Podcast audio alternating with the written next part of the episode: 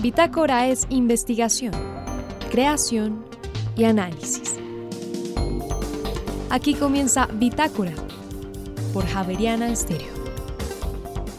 Muy buenas noches y bienvenidos a este miércoles de Bitácora. En esta emisión presentamos qué dicen los textos escolares sobre el conflicto armado de los últimos 50 años en Colombia, pues un grupo de investigadoras de la Facultad de Educación de la Universidad Javeriana nos contará sus hallazgos y cómo se han comportado y cómo se deberían comportar los abogados ante los eventos revelados desde la Comisión de la Verdad, pues esta noche hablamos sobre las vigencias del derecho en nuestro país.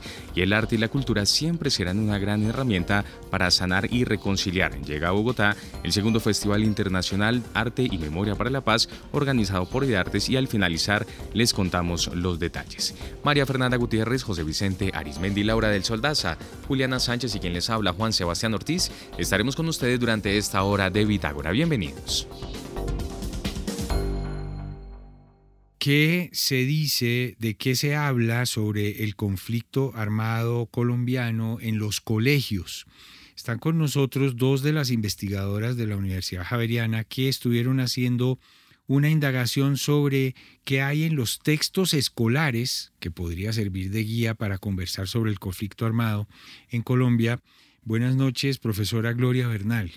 ¿Cómo está? ¿Cómo está, José ¿Qué encontraron ustedes? ¿Cuántos textos escolares estuvieron investigando? Eh, empecemos por ahí. ¿Y en qué periodo? Bueno, nosotros en total analizamos 14 textos escolares divididos en tres periodos. El periodo que va del 94 al 2001 más o menos, del 2002 al 2010 y del 2010 hasta la actualidad. ¿Por qué hicimos esa división? Porque en 1994 salieron los lineamientos curriculares para la enseñanza de la historia, de las ciencias sociales, de hecho, y corresponde además al cambio de la nueva constitución. El segundo periodo corresponde como ese momento de la seguridad democrática y el tercer periodo ya eh, corresponde a los acuerdos de paz de La Habana. Entonces, eh, en ese grupo de textos buscamos las unidades que corresponden a donde se relata la historia de Colombia de los últimos años, más o menos desde las, los ochentas. Y allí lo que íbamos a buscar concretamente era cómo se relata el conflicto armado colombiano en esos textos escolares. Esa fue la pregunta de investigación. Profesora Clara Cuervo, buenas noches. Ustedes em, revisaron 14 textos escolares de lo que en la época en que ustedes y yo estudiamos sería historia, pero ya no se llama así, sino ciencias sociales. ¿Parte del problema es que ya no se estudia historia o no? Eh, sí, parte del problema es ello. Nosotros encontramos que hay unos libros que eh, también integran la geografía dentro de la historia. Eh, y pues todos los lineamientos de, curriculares pues eh, realmente eh, atienden poco a visibilizar el conflicto armado. más se vuelve una serie de, momentos o hitos en, cronológicos, más que poder entender la historia como un continuo porque no hay, por ejemplo, enlazamientos de la historia mm, de la violencia eh, anterior, lo que llamamos la época de la violencia, con la historia eh, de, lo que pasa actualmente en frente al conflicto o lo que pasó con el conflicto. Parece que fueran otras, y hay multiplicidad como de, de mm, de unidades que, atienden como a otros aspectos y realmente la historia queda como muy fragmentada, ¿no? Eh, siempre como que no, no ubican exactamente lo que se quiere, pues lo que vivimos nosotros eh, en, con nuestra historia en Colombia. Y sí, es un problema desde los lineamientos que tiene el ministerio, eh, lo cual hace que eh, no se centre como la historia eh, en primer lugar. ¿no? Profesora Bernal, ¿de dónde salió esta idea, esta investigación? ¿Cuál es el origen? Bueno, son como dos fuentes. Uno, el hecho de que supimos que había este convenio, un convenio con la Comisión de la Verdad que se unió con diferentes universidades para mirar desde la perspectiva académica diferentes aspectos del conflicto armado y en el caso de la Universidad Javeriana con las facultades de Ciencias Sociales y la Facultad de Educación eh, se crearon diferentes proyectos que buscaban eh, observar aspectos pues que desde la perspectiva de los grupos de investigación fueran eh, interesantes, relevantes, poco estudiados. Entonces, y la otra fuente es, son estudios que han hecho en Chile, precisamente eh, frente a la cuestión de las dictaduras y esto. Entonces, eh, el ingrediente adicional, porque sí se han hecho estudios sobre los textos escolares eh, antes, desde esa perspectiva, pero nuestro estudio lo que le quería agregar era la perspectiva multimodal.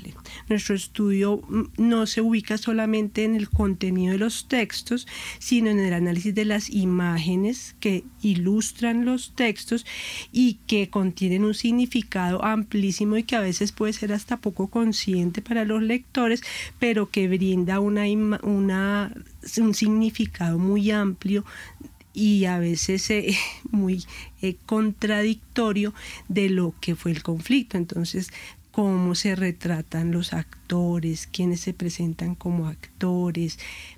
Eh, fue una perspectiva, digamos, novedosa para abordar una temática que pues se ha trabajado en los antecedentes de la investigación el hecho de que la Comisión de la Verdad estuviera vinculada a, este, mm, eh, a esta investigación quiere decir que el resultado de la investigación se le entregó a ellos. Se les entregó un informe. Eh, fue un trabajo muy interesante con una de, las personas de allí de la comisión que estaba como encargada de, de un núcleo, ellos lo llamaron núcleos, y durante un año les presentamos dos avances y luego el informe final ellos nos colaboraron también con la, porque fue en plena pandemia, entonces nos colaboraron bastante con archivos ya eh, digitales de los textos escolares, ¿no? Profesora Cuervo, para usted esta investigación, em, ¿qué, ¿cuál fue el, mayor hallazgo? ¿Qué la sorprendió o, o qué no la sorprendió? ¿Qué le confirmó? Bueno, pues lo que nos confirma es que los textos escolares eh, invisibilizan el conflicto armado por diferentes eh, condiciones. Mm, entre ellas es eh, pues la fragmentación que se tiene frente a lo que yo había mencionado, la violencia, el tipo de discurso desde los eufemismos que se utilizan, entonces, para dirigirse al conflicto armado se, se habla desde bandoleros hasta, bueno, diferentes tipos de, y sobre todo, por ejemplo, violencia, pueden decir violencia es igual a cualquier tipo de violencia doméstica hasta la violencia del conflicto armado. Es decir, eh, ese término violencia se come absolutamente el, el conflicto armado. Esa es la primera, ¿no? La invisibilización. Eh, luego, mm, nosotros también la idea de que los textos eh, tienen... Eh, proponen investigación, pero realmente no hay investigación.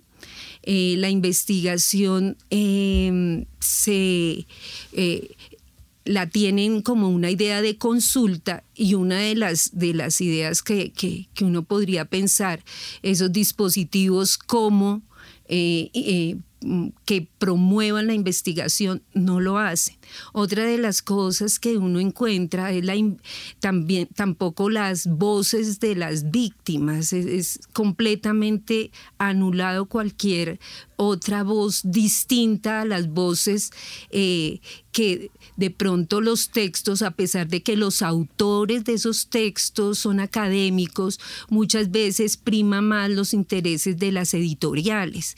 Y entonces, pues no, ellos eh, más como que recontextualizan eso hacia esos propósitos que tiene la editorial, más a que puedan realmente que aparezcan esas narrativas en las cuales estuvieron eh, muchos colombianos eh, en nuestro país. ¿Y ustedes tuvieron oportunidad de hablar con autores de esos textos o no? No, nosotros no. Es una interpretación. Eh, sí, es una interpretación que se hace desde lo que emerge de los textos. Nosotros estuvimos centrados en los en textos. Los textos. En los textos. A esta hora en Bitácora estamos hablando con dos investigadoras de la Facultad de Educación de la Universidad Javeriana, Gloria Bernal y Clara Cuervo, sobre lo que ellas encontraron en 14 textos escolares colombianos proporcionados por la Comisión de la Verdad, ¿no? Ah, nosotros encontramos dos, primero, eh, que analizamos muy detenidamente, que aparecen en las páginas del Ministerio de Educación porque pertenecen a los modelos de educativos flexibles de posprimaria y secundaria activa, que se llama el otro, que son precisamente los que se usan en todo el país para... Eh, población de pronto eh, que, está eh, un poco atrasada de pronto en, su, en su bachillerato o algo así. Entonces, esos fueron muy interesantes y los analizamos detenidamente. Los encontramos porque están en la página a disposición de todos. ¿Y los otros 12? Y los otros 12 hicimos el listado y, nos ayudaron a, encontrarlos, pues como le digo, tocaba en, en digital, encontrarlo en digital porque estábamos en, la, en plena pandemia. ¿Es posible que existan más de esos? Eh, sí, claro, pues, ah, y también en físico eh, compramos eh, cinco. Lo que buscamos básicamente, ¿qué fue? Primero, textos que ya habían sido referenciados en las investigaciones que en los antecedentes encontramos, que ya los habían analizado desde otra perspectiva diferentes investigadores, y que fueran de diferentes editoriales, ¿no es cierto? Para, para tener como, y pues los que publica el, Ministerio de Educación. Ahora, un texto es una de las fuentes de lo que puede pasar en el aula. Es posible que haya unas cosas que vienen del periódico, de video, de otras cosas, pero claro, los textos son una referencia y se dejan analizar. Claro, se dejan analizar y dan una, dan una perspectiva. Los textos se enmarcan en una práctica de enseñanza y el maestro hace, puede hacer muchas cosas con ellos. De hecho, los textos contienen, por ejemplo, eh, intertextos de otros de la prensa. Entonces uno dice, todo también depende de la práctica de enseñanza que realice el maestro. Pero lo que encontramos era como el predominio del discurso oficial, el predominio de, de que el actor que facilita las cosas es el gobierno y que los malos son todo el resto, eh, y, una banalización, digamos, del conflicto. Apartando, aparte de que, como sabemos, en Colombia no se habló de conflicto armado, sino ya recientemente con los, con los diálogos de La Habana y todo esto. Realmente se habla de violencia, se habla de narcotráfico, se habla de desplazamiento, de migración. Haciendo abogado del diablo, ¿es posible crear un texto con el que todo el mundo esté de acuerdo? Eso debería ser muy difícil. Yo creo que es muy difícil. Y yo creo, además que, que, que, la práctica de enseñanza ahí es la clave, ¿no? Lo que hace el maestro. Lo que hace el maestro. Eh, sino que llama la atención es. Yo a veces pienso que no, no, son tan, no son malas intenciones. ¿Cómo van a ser malas intenciones? Pero pues hay un criterio de todas maneras de, de a quién va dirigido. ¿Se sabe niños de qué edad, qué edad?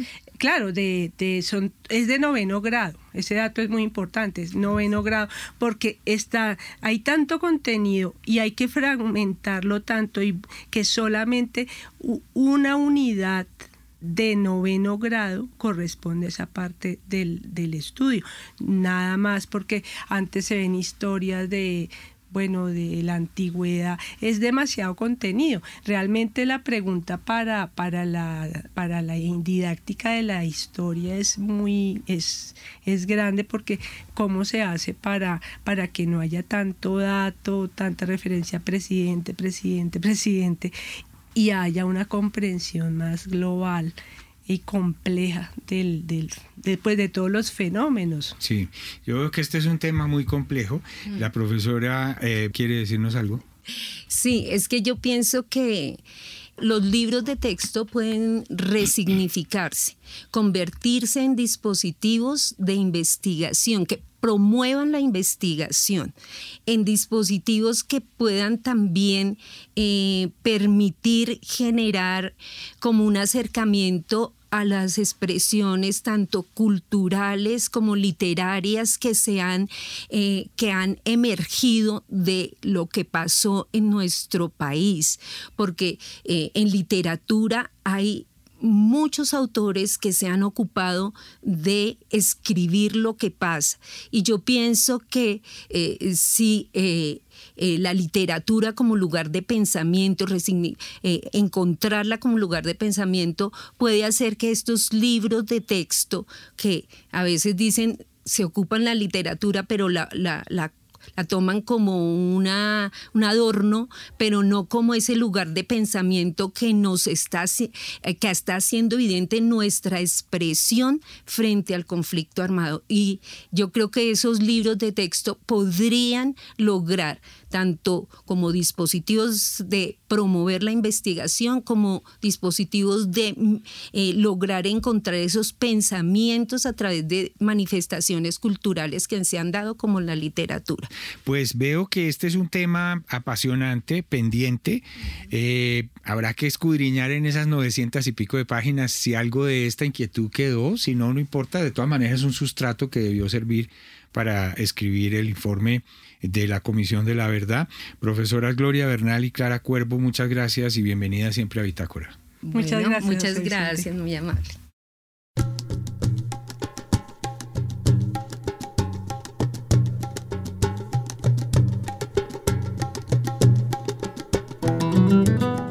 Y ahora en Bitácora, una muestra de la música sin fronteras de Javeriana Estéreo. País, España. Intérprete Miguel Ángel Cortés. Canción Al Nequindoy. Ya regresamos.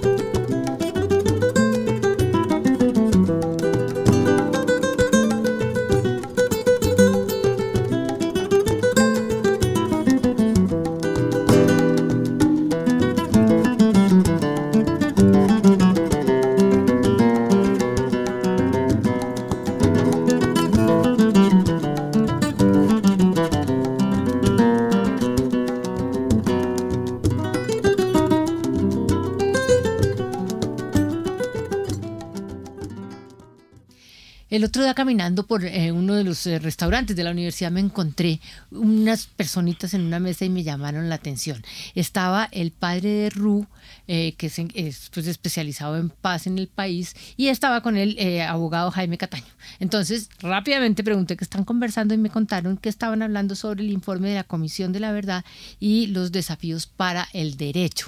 Profesor Cataño, bienvenido a Bitácora. Muchas gracias, María Fernanda. Óigame, yo sí, ese chismecito, necesito que usted me lo cuente con plastilina. Yo sé que los temas son muy, muy elaborados y muy complejos, pero ¿cuáles son los desafíos que tiene el derecho en este problema de, todo esto que se ha destapado en la Comisión de la Verdad? Pues se lo voy a poner resumido, porque fue, fueron varios cafés. Almorzó rico. Eh, pero el tema es muy sencillo. Es el derecho en Colombia de nuevo tiene que darle la cara a la sociedad. Ahí se lo resumo. Sí, tiene que darle la... Y me parece muy difícil. Pues claro que es difícil porque llevamos muchos años evadiendo eh, los grandes temas que hoy el derecho tiene que abordar en este país. Uno de ellos es el problema de la inequidad. El problema de la inequidad en este país eh, no solamente es una responsabilidad de un gobierno, hay inequidad cuando el aparato judicial no funciona, hay inequidad cuando la impunidad y el descrédito de las instituciones judiciales eh, va en ascenso. No podemos generalizar porque tenemos hoy en día unas instancias que eh, terminan siendo verdaderas instancias de reparación. Pero yo creo que el derecho tiene que darle la, la cara al país y creo que nosotros los abogados tenemos que salir de los escritorios. Nosotros los abogados tenemos que salir a reconocer los dolores de los colombianos en las regiones. Y era otro de los temas que charlábamos con él, y es, finalmente nosotros tenemos que dejar de pensar que el país son las grandes ciudades. Sí. Las grandes ciudades no son el país. Y en esas conversaciones, digamos, comentábamos un par de anécdotas, una que me pasó a mí. En alguna ocasión me tocó ir a algún territorio de este país a, a, a mirar un negocio jurídico y cuando llegué me dicen, doctor, si va a sacar el Código Civil, eso aquí no pegó. No, y yo decía, pero ¿cómo así? No, es que aquí pegan son otras normas. Que es un problema muy gordo del derecho, María Fernanda, que es el problema sobre la vigencia del derecho. Yo creo que en eso hay mares de tinta que se han escrito para, para saber qué hace que el derecho sea vigente. El derecho es vigente porque lo expide en normas el Congreso de la República, o el derecho es vigente porque la gente lo acata autónomamente, o el derecho está vigente porque la gente ve que las reglas de juego realmente procuran el bien común. ¿Dónde está el tema? Y en eso, pues te digo, en el mundo del derecho ese tema no está resuelto todavía, ¿no? Pero creo que para el caso colombiano, de semejantes relatos que tenemos en el informe de la Comisión de la Verdad, tengo que decirte muy honestamente, para uno como abogado, en ocasiones eh, son tan confrontantes los relatos que hay allí que uno no sabría finalmente cuál es el cambio que uno tendría que hacer. Pero yo le pregunto, yo cuando usted empezó a decir todas estas posibilidades de la vigencia del derecho, yo me quedé pensando eh, que es la presencia del Estado. Si hay Estado que haga cumplir las leyes, el, el, el, derecho está vigente. Eh, no es, eh, eh, cuando usted empezó a hablar, yo rápidamente dije, pero ¿por qué me va a plantear eso si es claro? Si no hay, si no hay presencialidad del Estado en las zonas, pues manda el que sea, el, el primero que más, el que, el que más duro hable, o el que más escopetas tenga, no sé. María Fernanda, mira, hay una, hay una, hay una premisa que Ciudadano del Común cree que es irrebatible. Y es que si hay Estado hay derecho. No.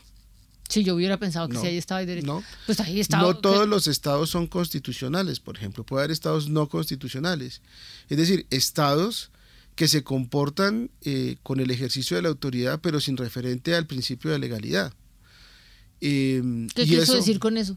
Que quien manda, manda arbitrariamente y no discrecionalmente. Pero ahí no hay Estado.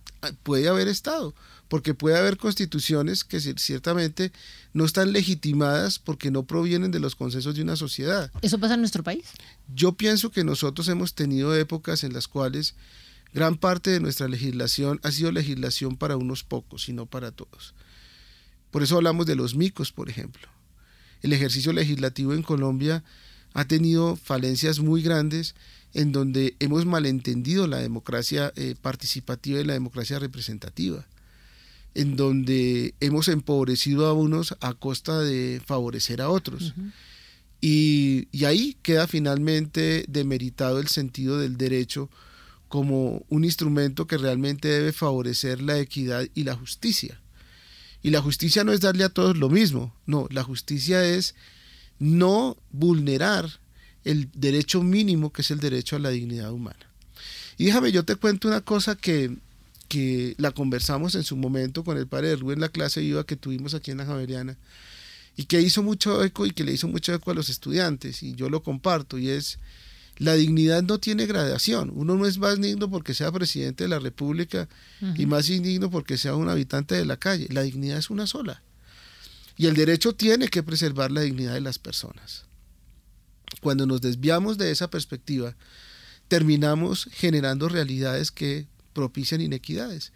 Cuando yo monto privilegios, cuando la sociedad se ha desgastado tantos años de desmontar privilegios, estoy generando corrupción, estoy generando inequidad. Y yo creo que el discurso de Mandela, el discurso de Luther King, eh, las aspiraciones de libertad que hubo y lo que la Revolución Francesa nos dejó a nosotros en el sentido de que los individuos tienen derechos y tienen que ser respetados con la Declaración de los Derechos del Hombre y del Ciudadano, nosotros nos hemos dedicado gran parte de la vida moderna a desmontar esto. Y yo creo que ahí el derecho tiene que volver en sí mismo y reacomodar las cosas. Yo creo que el Estado se ha desviado, yo creo que la sociedad ha perdido esos, ese, norte y yo creo que la producción legal en Colombia ha perdido también ese norte. La ley es para gobernar a las personas. Sí, para enloquecer. Pero la corrupción eh, es, es la causa, es parte de las causas de la falta de la vigencia del derecho. La corrupción en el mundo jurídico parte de una falta de educación. Sí. Y la corrupción en el mundo del derecho tiene como dos, dos miradas. Una primera mirada que yo te planteo es esta. Uno es corrupto, jurídicamente hablando y en el ejercicio judicial, cuando no es sincero con su conocimiento y cuando uno finalmente no resuelve bien las causas que le dan. Uno está siendo corrupto, porque en nuestro sistema los jueces están obligados a resolver los casos. Entonces, la impunidad es una forma de corrupción. De otra parte, la corrupción se da cuando se amañan las decisiones. Cuando finalmente se percibe tan débil el sistema judicial que las providencias judiciales se compran y los jueces se compran. Es la falta de dignidad de quien tiene finalmente el reconocimiento de ser el juez en una sociedad. ¿Y eso a qué se debe, María Fernanda? Eso se debe finalmente a que en algún momento le mezclamos política a la función del derecho. Y esa es una crítica que se viene haciendo hace muchos años. Mire usted cómo se designan los magistrados de la Corte Constitucional. Eh, antes nos quejábamos del principio de la cooptación, pero cuando terminamos siendo eh, elegidos por fuerzas políticas, pues dígame la primera persona elegida por fuerzas políticas que no entre finalmente amarrado. Eso es imposible. Entra, entra amarrado. Eso es imposible. Esa es una de las reformas que hablábamos, hay que hacer en el sistema de justicia. Porque no hay que desconocer, María Fernanda, que hay juristas de altísima talla en este país. Realmente no, no, no tendríamos cómo escribir los nombres de muchos abogados y jóvenes que están haciendo una tarea realmente encomiable y que están en el terreno jugándose la vida por muchas causas, pero que están invisibilizados porque la corrupción los tiene arrinconados. Pero ahí sí estamos en problemas, porque este país la corrupción arrincona fácil y no desarrincona. Es decir, ¿cuál es el futuro? Pues María Fernanda, yo soy optimista. Yo, soy estoy optimista. aterrada. Eh, cuando tú sabes que yo enseño a estudiantes de primer eh, semestre en esta universidad, y cuando yo veo la lozanía de ellos en las clases y la manera como ellos se enfrentan y ven la realidad, a uno le quedan esperanzas. ¿Qué quiere decir lozanía? Perdóneme esa palabra, es muy linda, pero Cuando la- ellos, cuando ellos se aproximan a todas estas realidades crudas y duras, también con optimismo y con un poco de ingenuidad. Ya. Yo creo que cuando nosotros perdemos la capacidad de asombro y de ser un poco ingenuos, damos todo por hecho y pensamos que no se puede cambiar. Yo creo que nuestra generación, María Fernanda, es una generación que o cambiamos o nos cambian, yo creo que nos van a cambiar, pero esta nueva generación que tiene la sensibilidad con el medio ambiente, que tiene la sensibilidad finalmente de hablar de los seres sintientes, que tienen la sensibilidad finalmente de la tecnología, que De ven la ser nativos tecnología digitales. que son nativos digitales, ellos tienen otras herramientas que nosotros no tuvimos. Y yo creo que, eh, volviendo al tema de que son nativos digitales, fíjate que los, en, en el mundo digital no hay cortes supremas de justicia, hay protocolos. Usted mismo se autorregula. Sí, ahí yo le vuelvo a poner en duda la vigencia del derecho.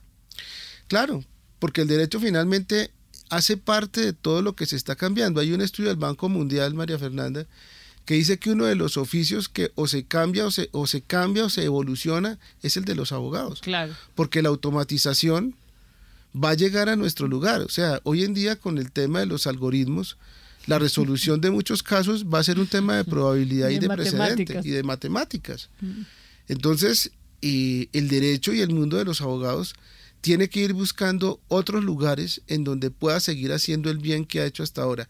Pero ojo, yo sí soy muy radical en decirte algo y es, eh, para ser abogado y ser jurista, es importante ser humano. Sí. Eh, y cuando uno dice es importante ser humano, es darnos cuenta de que somos perfectibles y de que nosotros necesitamos leer los signos de los tiempos y desde esa lectura de los signos de los tiempos intentar cambiar la realidad. Y a eso me refiero yo con la lozanía. O sea, finalmente, cuando uno ya todo lo da por hecho, pues nada cambia. Yo creo que el derecho seguirá estando, seguramente se transformará María Fernanda en otra cosa, pero la realidad de Colombia y lo que nos refleja el informe de la Comisión de la Verdad es que hay una deuda muy grande del sistema judicial de Colombia con todas las personas que relataron su tragedia en los seis o siete volúmenes del informe de la Comisión mm, de la Verdad. ¿Dónde estaban los jueces? ¿Dónde estábamos los abogados? ¿Dónde estaban los educadores? ¿Dónde estaban los obispos? ¿Dónde estaban los presidentes? Mientras que a la gente la estaban moliendo de cualquier manera. Asustados. Óigame, ¿tenemos que cambiar el sistema de gobernanza para eso? ¿Del sistema judicial o del país? Del país. no, yo pienso que las estructuras no cambian realidades, María Fernanda. Pero, es decir, tenemos un montón de jueces que, que, no hacen lo que tienen que hacer. Yo creo que De hecho, casi que ninguno hace lo que tiene que hacer. Me acabo de mostrar, ni los educadores, ni todos los que estaban asustados. Yo creo que nosotros tenemos que hacer dos esfuerzos. Un primer esfuerzo es entender que todos vivimos la misma realidad. La educación privilegio y el ser abogado como un privilegio, ya hay que desmontarlo. Nosotros somos colombianos comunes y corrientes eso es lo primero que hay que hacer. Y lo segundo, yo creo que la gobernanza, hay ajustes que tenemos que hacer. Política y derecho no se la llevan bien. El derecho eh, sirve para fundamentar la construcción del derecho, pero no son lo mismo. Y yo creo que ahí es en donde nos comenzamos a equivocar. Por allá me dijo una cosa que dijo que todos somos colombianos y todos tenemos lo mismo, pero tenemos que quitarnos la soberbia, porque no todo el mundo piensa lo mismo que usted. Sí, pero alguien tiene que empezar a pensar así. Yo creo que nosotros tenemos que entender que somos iguales. Claro, pero eso está muy difícil en nuestro lo que pasa es que lo que pasa es que María Fernanda, mira, eh, vuelvo sobre mi tema. Las cosas los derechos fundamentales no son privilegios. Cuando queremos convertirlos en privilegios, estamos yendo en contra del derecho. Ejemplo, ¿de qué cosas fundamentales? El derecho a la vida en Colombia es un privilegio. Vaya usted a un hospital a que lo atiendan. Usted tiene que tener el plan o ser amigo del director para que lo atiendan bien. ¿Cierto? Sí. Le doy otro ejemplo. El derecho al trabajo. ¿Cuántos obstáculos para poder acceder al trabajo? Empezando por el obstáculo de la formación. Pues Le pongo otro ejemplo. Ejerza sus derechos políticos. Intente ser miembro del Congreso de la República. Si usted no tiene tres o cuatro mil millones de pesos en el bolsillo para financiar su campaña, olvídelo. Y tres amigos o cinco amigos que lo lleven de la mano. Óigame, pero ya se me acabó el tiempo y usted eh, dice que esto lo vamos a solucionar. Pues no hay, no hay manera. Es decir, todas las puertas que me mostró están como en gris. Yo creo que cuando uno conoce la verdad y la reconoce, ese es el primer paso para empezar a cambiar. Ojalá que las personas, yo sé que ha habido mucha polémica, que el informe es una versión amañada, porque es una lectura que relata los, lo, lo, que le ocurrió a una fracción de la población colombiana, y yo creo que no le falta razón a quienes dicen eso, pero yo creo que eso no nos excusa de leerlo. Yo creo que los colombianos tenemos que hacer un ejercicio académico de leerlo. En medio de todo lo que está ahí escrito hay verdades, y hay cosas que seguramente nos van a, remover y nos van a hacer entender qué estamos haciendo mal y qué podríamos hacer diferente. Bueno, me encanta su, espere, le voy a decir la palabra, su lozanía.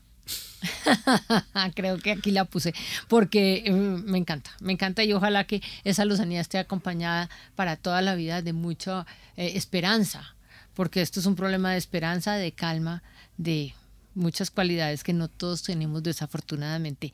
Eh, bueno, muchas gracias por haberme sacado de, las ganas del chisme de esa conversación que se veía bien interesante con el padre de Ru. Gracias a ti, María Fernanda. Un placer tenerlo por aquí.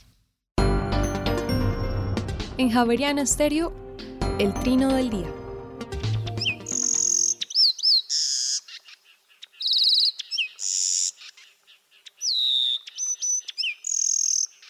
Este es el trino del cucarachero sabanero que pese a su nombre se distribuye desde Canadá hasta Tierra del Fuego y hasta en las islas del Atlántico Sur. Mide máximo 11 centímetros. Es de color pardo con el dorso estriado y las alas barradas. Tiene una corona negra rayada de blanco. Vive en las sabanas, los pastizales y los humedales de zonas templadas hasta los 3.000 metros sobre el nivel del mar. Su nido esférico lo construye en el suelo, con pasto seco y con entrada lateral. Incuba de 4 a 6 huevos blancos. El trino del cucarachero sepia forma parte del banco de sonidos de aves colombianas recopilado por el Instituto von Humboldt y la Universidad de Cornell.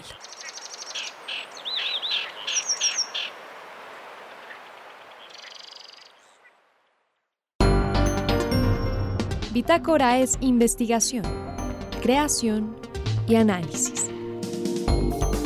Bitácora, de lunes a jueves de 8 a 9 de la noche por Javeriana Stereo.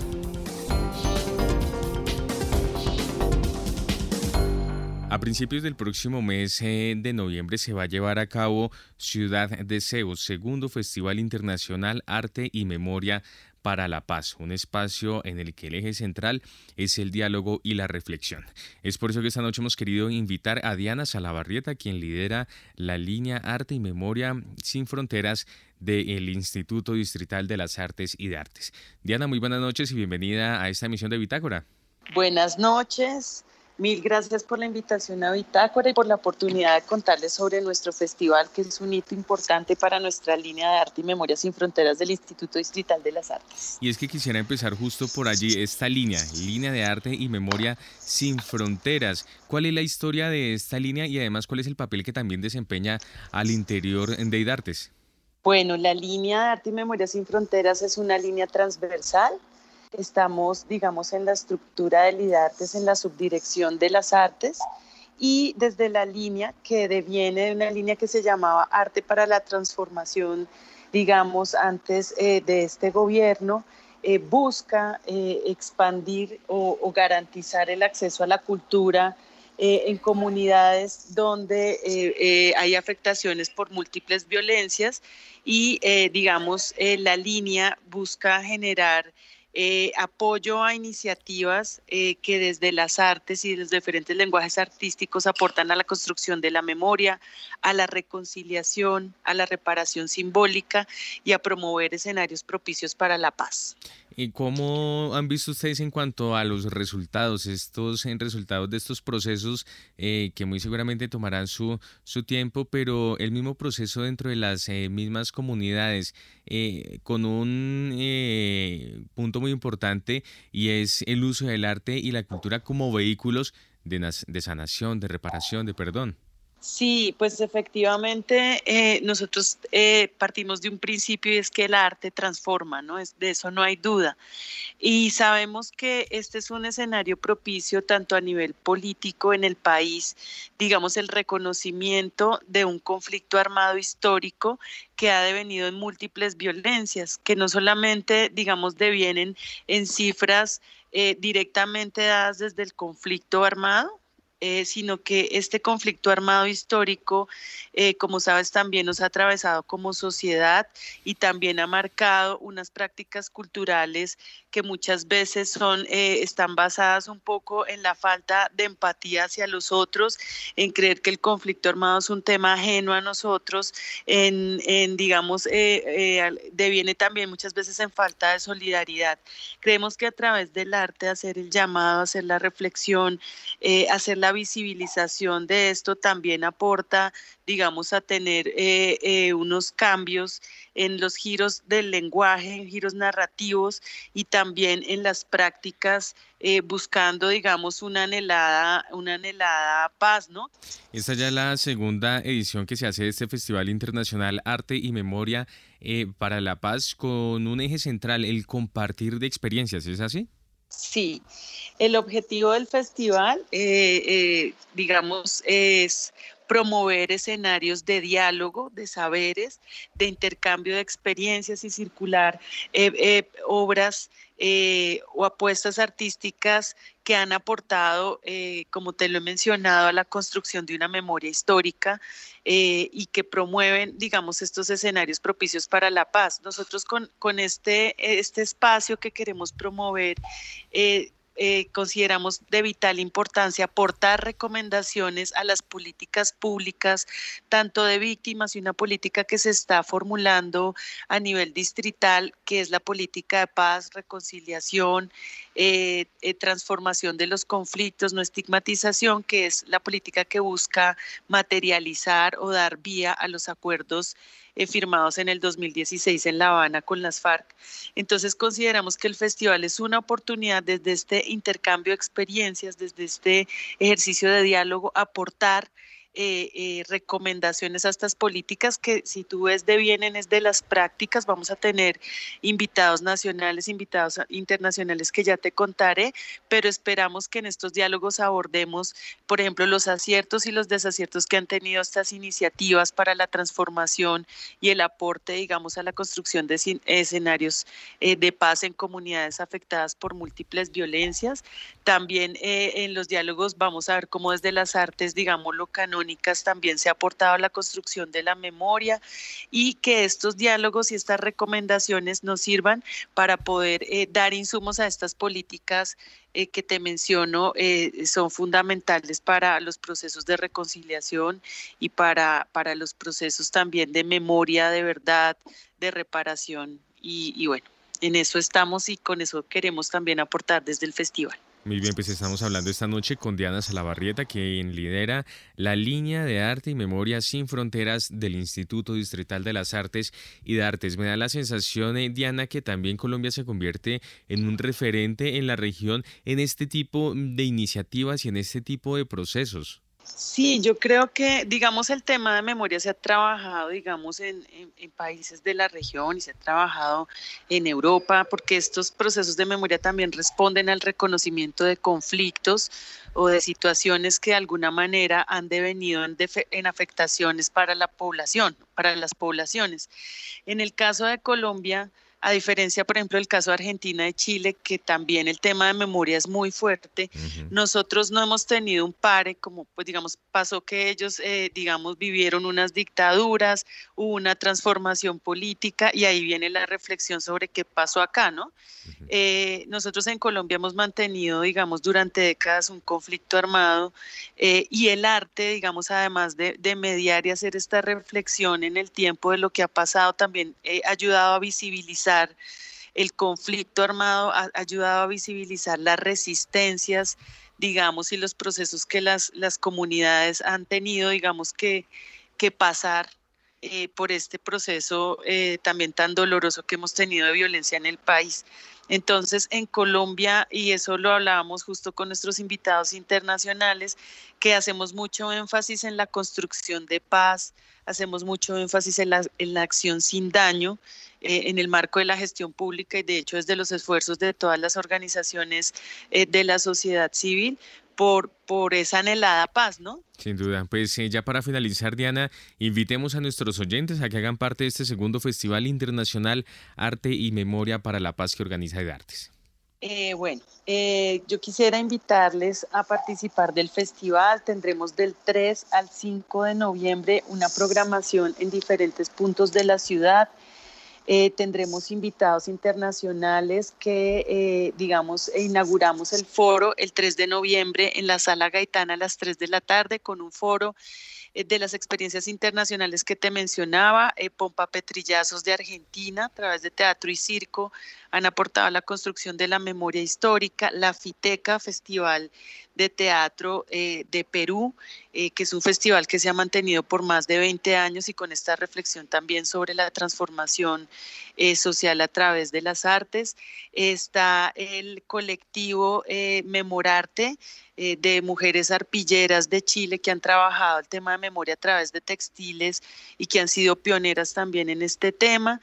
Y tendremos a una experiencia eh, eh, de, teatro La Totalidad de Guantánamo, Cuba, que nos van a contar sobre el proceso que han tenido a través del teatro en eh, Guantánamo.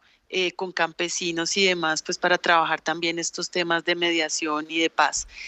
tendremos invitados nacionales, el Festival del Mochuelo de los Montes de María, el Festival Audiovisual, eh, tendremos a la Organización Popular Femenina eh, por los Derechos de las Mujeres de Barranca Bermeja, una organización de más de 30 años tendremos Orica, que es una productora de música de jóvenes de Quibdó, una apuesta emergente. Tendremos eh, también Tejiendo Vida, una apuesta de jóvenes de Manizales.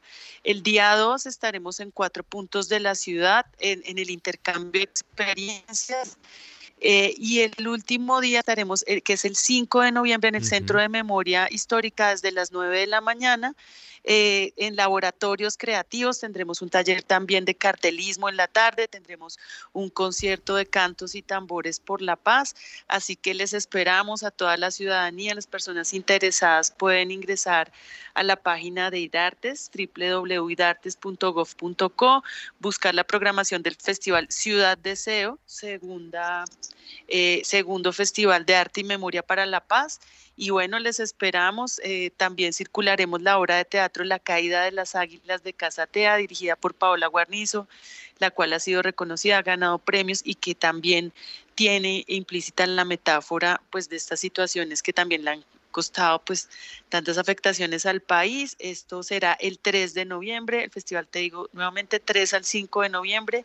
Les invitamos a conocer la programación y por supuesto a participar de todos los espacios. Pues Diana Salabarrieta, muchas gracias por haber estado con nosotros en esta emisión de Bitácora y una feliz noche. Lo mismo. Un abrazo, mil gracias. Feliz noche.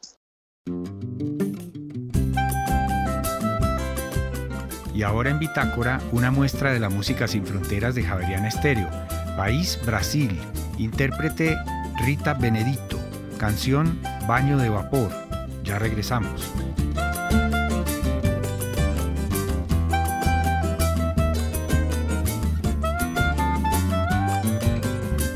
Você tomar banho cheiroso, você tomar banho cheiroso pra acabar com essa mufina e o corpo fica jeitoso pra acabar com essa mufina e o corpo fica jeitoso. Você deve tomar banho cheiroso, você deve tomar banho cheiroso pra acabar com essa mufina e o corpo fica jeitoso pra acabar com essa mufina e o corpo fica jeitoso. Você sente uma moleza sem ter doença nenhuma, tem a vida atrapalhada, não consegue conselho, ele é muito valoroso. Pois não perca mais seu tempo e tome um banho cheiroso. Você deve tomar banho cheiroso, você deve tomar. Banho cheiroso pra acabar com essa morfina e o corpo fica jeitoso. Pra acabar com essa morfina e o corpo fica jeitoso. Você deve tomar banho cheiroso, você deve tomar. Banho cheiroso pra acabar com essa morfina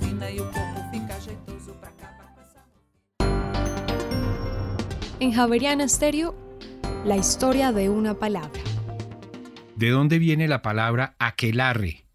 Una de las pocas palabras que pasaron de la lengua vasca al castellano es aquelarre, que actualmente designa la reunión nocturna de brujos y brujas con intervención del demonio, pero originalmente era el prado donde aparecía el diablo en forma de macho cabrío. El término entonces originalmente se refería al lugar y después pasó a designar la reunión. Y antes de finalizar esta emisión de Bitácora, les tenemos 13 recomendaciones culturales para que ustedes se programen con nosotros durante la jornada de mañana. Comenzamos nuestra agenda cultural con la videoinstalación sobre la representación de las comunidades de la Sierra Nevada de Santa Marta. Esta obra llamada Niwi Umukin, que significa nuestro territorio, es una obra audiovisual que desmonta el archivo de representación sobre las comunidades de la Sierra Nevada de Santa Marta. Una creación de Pablo Montoya, director y artista invitado. Recuerde mañana desde las 2 de la tarde en la Sala E de la Cinemateca de Bogotá. También se realizará el Club de Edición con los Ojos Abiertos. En este espacio se conversará sobre el libro Bienvenidos a América de Linda Bostrom una novela sobre la crisis de una familia contada por una niña que enmudece por temor a sus pensamientos. Una novela breve y poética basada en la infancia de la propia autora. Recuerde, desde las 5 y 30 de la tarde en la librería María Mercedes Carranza. Y finalmente a las 6 y 30 de la tarde se realizará el concierto de María Camila Flores, violinista y becaria en el Cartagena Festival de Música. En ese concierto interpretará obras de compositores insignes del romanticismo europeo y una obra del reconocido compositor colombiano Jorge Humberto Pinson. Recuerde, a las 6 y 30 de la tarde en la Biblioteca Pública Luis Ángel Arango. Y así llegamos al final de esta emisión de Bitácora. A ustedes muchas gracias por haber estado con nosotros. Los invitamos a que continúen en Javeriana Estéreo. Ya llega Miguel Antonio Cruz y Jazz Vanguardia. Que tengan todos ustedes una feliz noche de miércoles.